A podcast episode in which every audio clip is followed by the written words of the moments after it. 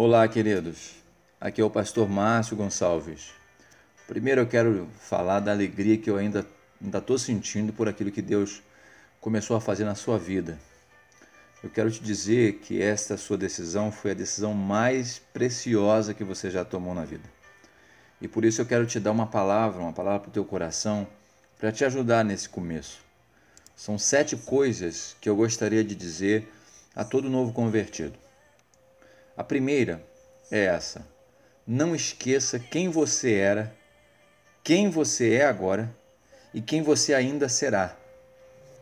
A palavra de Deus diz em 1 João 3, do 1 a 3, diz assim: Vejam como é grande o amor que o Pai nos concedeu, que fôssemos chamados filhos de Deus, o que de fato somos. Por isso o mundo não nos conhece, porque não o conheceu. Amados, agora somos filhos de Deus, e ainda não se manifestou o que havemos de ser. Mas sabemos que quando ele se manifestar, seremos semelhantes a ele, pois o veremos como ele é. Todo aquele que nele tem essa esperança, purifique-se a si mesmo assim como ele é puro. Essa é a palavra de Deus. Eu quero que você depois leia com calma aí aonde na sua casa, onde você puder.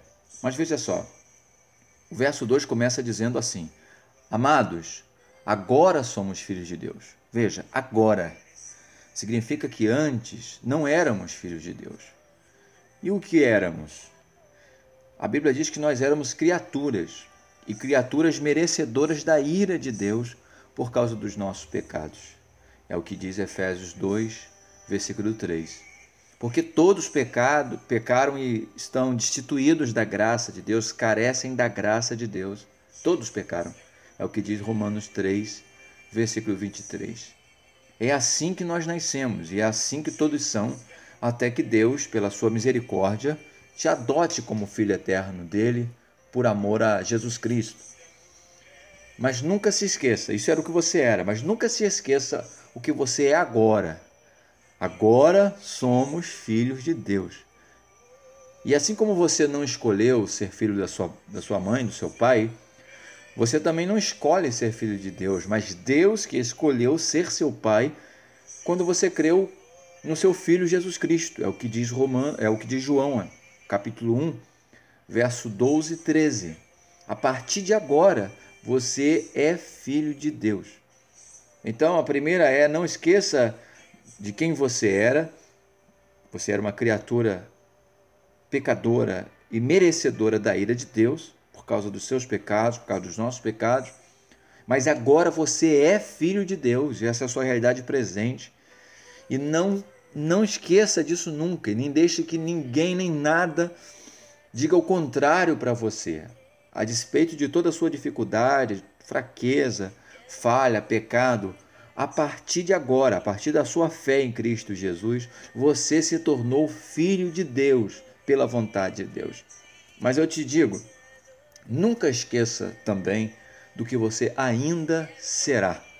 O versículo 2 diz assim: E ainda não se manifestou o que havemos de ser, mas sabemos que quando ele se manifestar, seremos semelhantes a ele, a Jesus, pois o veremos como ele é. Veja, ainda não se manifestou tudo o que havíamos de ser.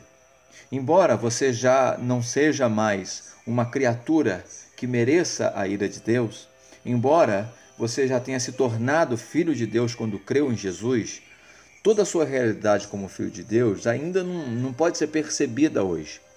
Não dá. Mas quando Cristo Jesus, o primogênito Filho de Deus, vier dos céus você será transformado e será semelhante a Ele. A sua transformação então será total. Então, permaneça nessa fé. Permaneça nessa fé. E você será igual a Jesus um dia. Hoje, você é filho de, de Deus, como Jesus é filho de Deus.